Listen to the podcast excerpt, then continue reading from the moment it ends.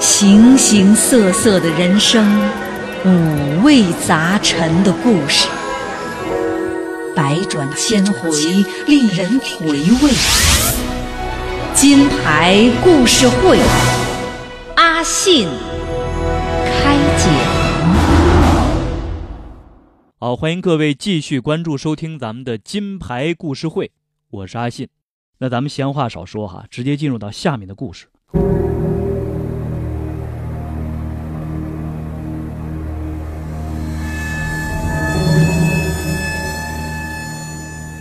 为躲避追杀，他卸甲归田，养起了鹌鹑。本以为可以瞒天过海，安心度日，可谁知每年一度的斗鹌鹑大赛却重又令他浮出水面。两个老实巴交的男人，两只弱不禁风的鹌鹑，心狠狡诈、机关算尽的他，这次还能否渡过难关呢？故事《鹌鹑记》即刻开始。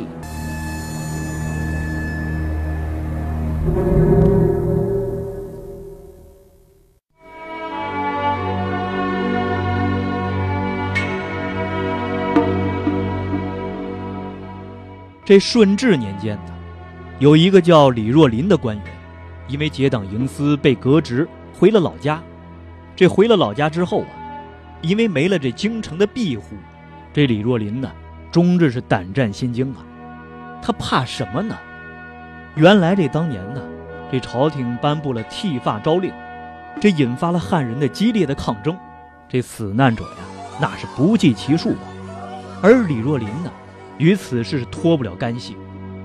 这因为担心这百姓寻仇，这李若林在这老家呀，便建起了高墙大院。雇了一大群的家丁当护卫，索性是终日龟缩在这大院里，是闭门不出了，养起了鹌鹑。说起这鹌鹑呢，个儿小啊不起眼，养起来却很费功夫。这个野鹌鹑捉来之后啊，要关在这特制的藤条小笼子里，日夜不离的吊在这主人的腰带上。这主人呢，还得时不时的把这鹌鹑呢。从这笼子里掏出来，轻握在手里，这手指头呢，还得不断的捋顺这鹌鹑的羽毛，使其驯服。喂着鹌鹑吃过这谷粒儿之后啊，这主人呢，还得用自己的手指蘸了唾液，让这鹌鹑饮用，助其消食。自然，这斗鹌鹑，则是别有一番乐趣了。把一对鹌鹑呢放在这簸箕里，用这草棍略微这么一挑逗，这鹌鹑便会发怒。使劲的撕咬了，这会来找往，是捉挠扑等，斗智斗力，令人是叹为观止。这李若林调教出来的鹌鹑，极是善斗，但天天看自家的几只鹌鹑是咬来咬去，这李若林呢，已然是兴味索然了。距这个李家大院不远处，有一座灵光寺，这每逢庙会啊，这很多村民呢，都聚在这个寺庙东边的高台上斗鹌鹑，是格外热闹。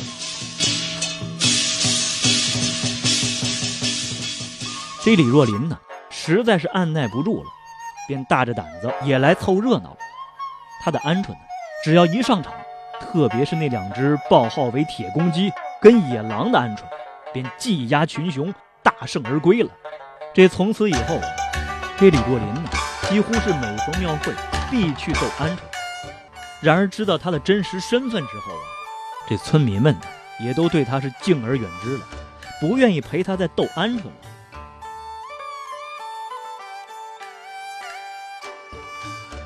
这话说，转眼又到了庙会了。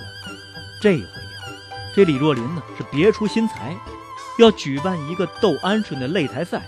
这声称啊，若是谁的鹌鹑啊战胜了他的铁公鸡跟那野狼，就赏一百两银子。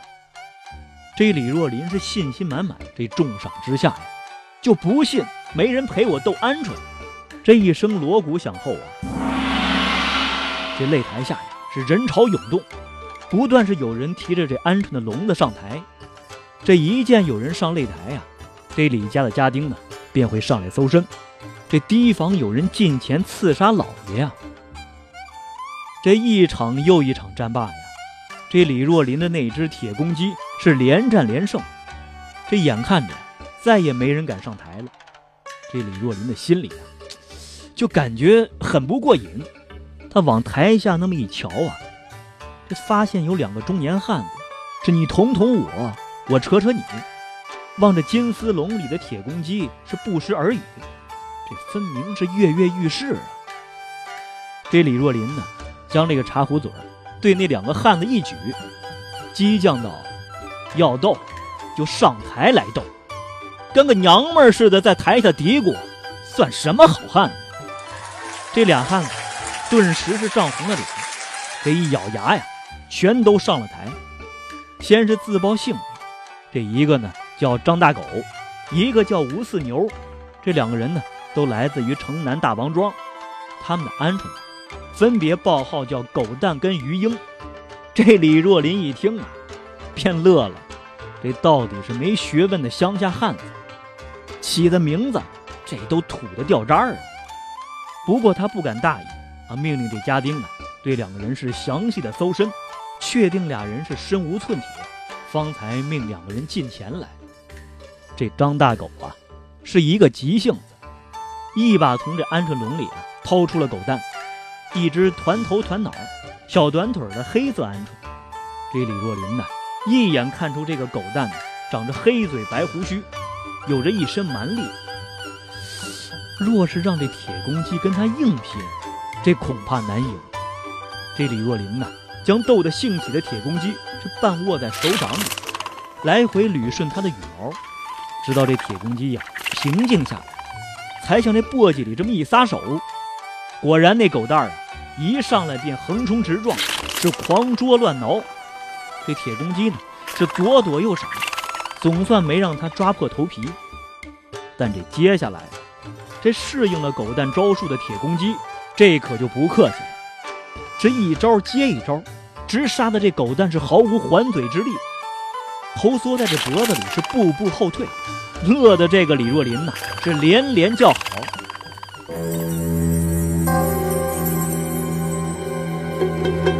这每一次上台的人。李若琳呢，都会对他们进行仔细的搜身。那这人群中，会不会隐藏着什么刺客呢？那这李若琳会被杀死吗？接下来又会发生什么样的事儿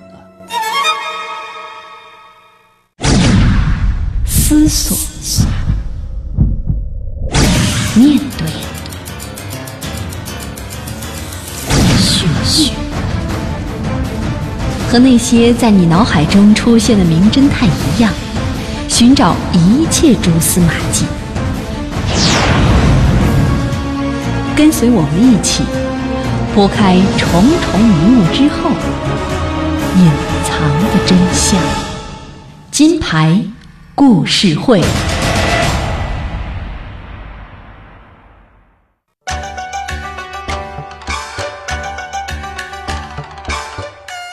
眼看着这狗蛋呢要跌出簸箕，这张大狗啊是慌忙上前，塞回了自己的这个鹌鹑笼里。这打败的鹌鹑，斗败的鸡呀，他这只鹌鹑算是报废了。吴四牛，该你的那个鱼鹰上场了。这李若琳呢，这么一努嘴儿，这小厮呢便冲那吴四牛是直嚷嚷。这吴四牛呢见这同伴落败了，这勇气大失啊。捂着腰间的这个鹌鹑笼子，是直往后退，这结结巴巴的说：“这这铁这铁公鸡太厉害了，俺俺的鱼鹰就就算了吧，玩玩嘛，这输赢也无所谓嘛。”这李若琳呢，哪容他打这退堂鼓啊？委婉的劝道。但见这吴四牛啊，仍是畏缩不前，他的口气呀，便一下子严厉起来：“你都已经报过了这鹌鹑的名号。”岂有不斗之理？若不然，依这打擂的规矩，你要丢下二两银子才能走人呢。这吴四牛脸上流汗了，倒是这张大狗啊，给他打气儿：“牛哥，怕啥呀？斗就斗，大不了像我的狗蛋一样输掉。二两银子，咱这可赔不起呀。”这吴四牛可没了退路，只得把他的这个鹌鹑呢掏出来丢在了这个簸箕里。看客们是围上前一看，不由得是哄笑起来。只见这鱼鹰是格外的瘦弱，乱纷纷的羽毛是耷拉着，这青嘴红胡须，外行看热闹，内行看门道。这当下呀，便有人是哼起这鹌鹑经来了。这能不能斗，先要看胡子。这黑嘴白胡子，咬死牛犊子；青嘴红胡子。胆小如兔子，这吴四牛听着呀，这脸是更红了。这又开战了，这果然，这鱼鹰是一个劲儿的躲避，被这铁公鸡呀追咬的是团团乱转。这众人是笑个不停啊。这李若林呢，却一口茶水进在嘴里是咽不下去，怔住了。这鱼鹰，飞得高啊，跳得远，这挨着之后啊，是不叫声叫疼。这难得呀，只怕这情况有变。这说时迟，那时快，就见这鱼鹰是突然一个急跳猛拐，这回头一口便啄在了这铁公鸡的头皮上。没等这铁公鸡反应过来，这鱼鹰是又来了，接着又是两下。这铁公鸡呀是吃疼不过，这身子一歪，也翻出了簸箕，全场大惊啊！哦。瞬间，便鸦雀无声了。还是那个李若林是最先回过神来，是干笑一声道：“这铁公鸡，一连是斗赢了十几场，早已是强弩之末，该他败。不过呀，老夫还有野狼呢。”这一旁的小厮闻言是连忙放出了野狼。这野狼啊！乍一看是毛色个头跟这鱼鹰是差不离儿，只是这骨架呀稍微大一些，还不时扭着脖子回头看呢。这相书上说呀，这是狼顾之相。这野狼啊早就憋坏了，这一肚子的怨气儿没处撒呀。见了这鱼鹰啊，不等撩拨是便上前咬斗。这吴色牛呢，却一把把这鱼鹰啊从这簸箕里抓了起来。这李若林呢？以为这吴四牛啊要临阵逃脱，正要发脾气，却听这吴四牛是慢条斯理的说道：“待我给这鱼鹰啊先喂喂食儿。”说着呢，从这食袋里掏出了一小撮米粒儿，塞在了这鱼鹰的嘴里。这李若林这么一细瞧啊，只见这吴四牛啊喂食这鱼鹰的，居然是熟的谷米，须知这鹌鹑。都是吃这生谷米的。见这李若林是一脸的诧异，这吴四牛啊便笑着解释道：“我这鱼鹰啊，只喜欢吃这熟谷米。它吃了熟谷米啊，这斗起来那格外的凶啊。”这吴四牛是撒手之后啊，这吃饱了的鱼鹰抖着翅膀便精神了许多。虽仍是被这野狗是追着啄，但它是跳闪腾挪，是干净利索。这野狼呢？也丝毫占不了什么便宜。这不一会儿啊，这野狼累了，这眼神呢也变得很迷茫。这吴四牛呢，却突然大喝一声：“鱼鹰，回身！”这鱼鹰啊，是应声而跃，这鸣叫一声便腾空而起，在空中是一个华丽的转身，张开了细长的尖喙，直啄这野狼的眼睑。这野狼啊，是猝不及防，被啄个正着。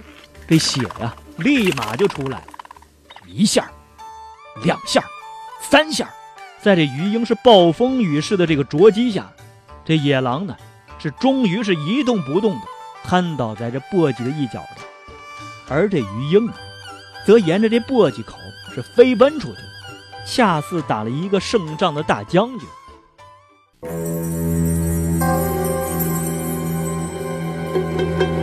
这看着不起眼的鱼鹰，居然这么好勇斗狠，而且还这么厉害。这吴四牛究竟是什么人？这李若林是连败两场，他能善罢甘休吗？那这接下来又会发生什么样的事儿呢？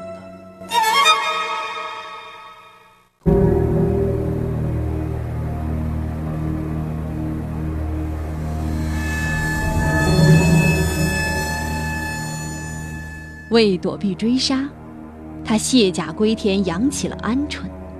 本以为可以瞒天过海，安心度日，可谁知每年一度的斗鹌鹑大赛却重又令他浮出水面。两个老实巴交的男人，两只弱不禁风的鹌鹑，心狠狡诈、机关算尽的他，这次还能否渡过难关呢？故事《鹌鹑记》正在继续。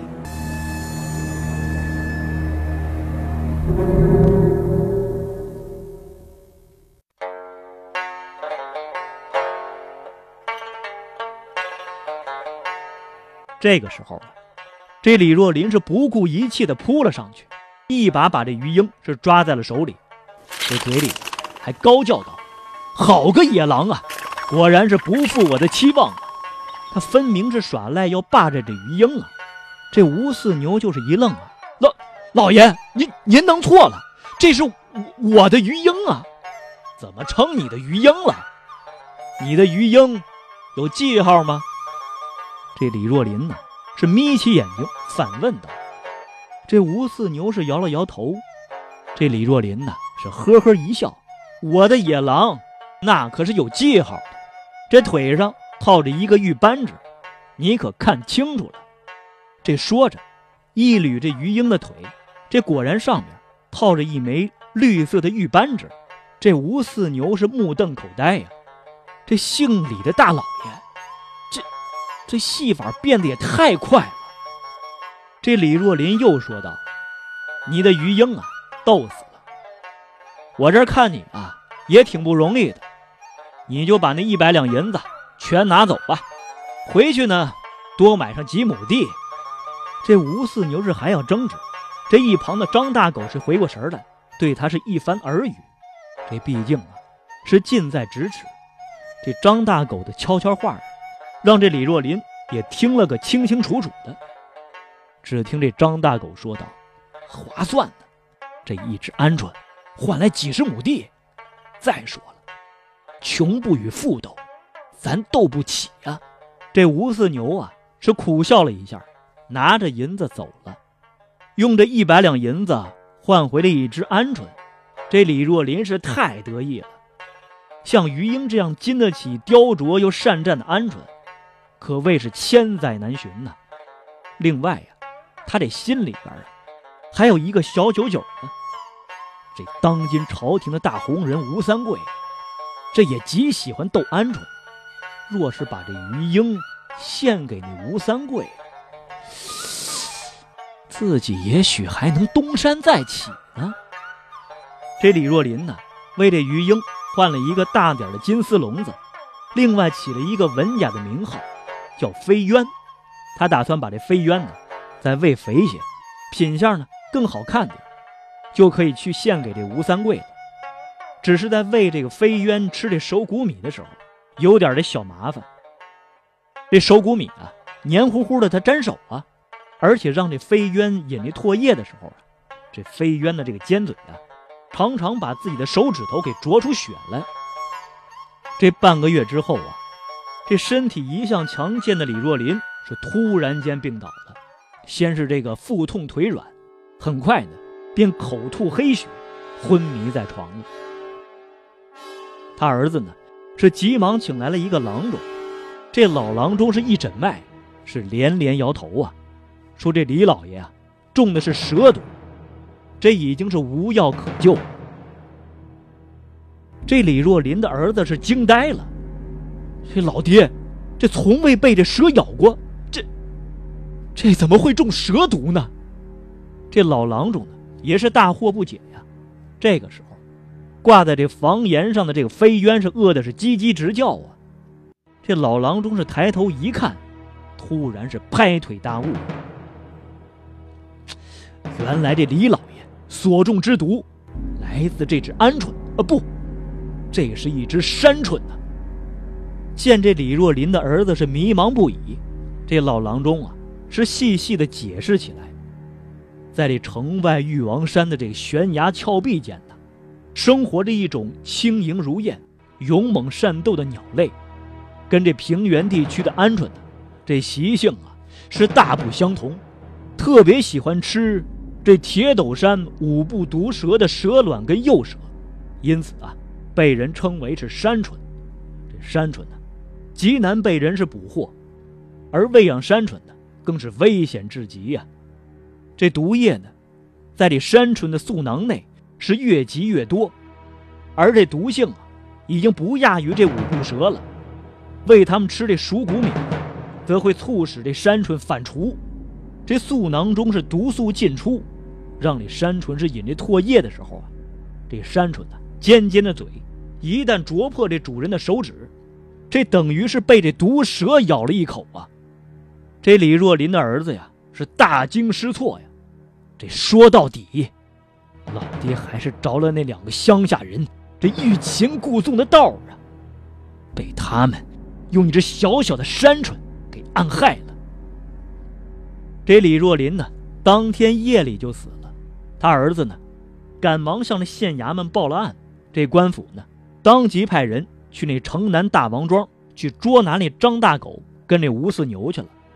可这大王庄啊，只有这姓王的，并没有什么张姓跟吴姓之人。最终呢，这此案呢，也只能是。不了了之了。好，今天的故事到这儿又要结束了，感谢大家的关注与收听。金牌故事会，我是阿信，咱们不见不散吧。不可思议的故事，听，那是谁的声音？这于少棠离奇的死在台上。紧接着，百口莫辩的跟包李龙江也是自杀身亡，是谁下的毒呢？这西姆啊，吓得赶紧喊道：“你们不要进来，我在接一个非常重要的电话。”惊心动魄的故事情节，酣畅淋漓的听觉盛宴。嬉笑怒骂，百转千回，尽在 FM 九八一河北农民广播晚间十一点到十二点的金牌故事会，阿信开讲，敬请关注收听。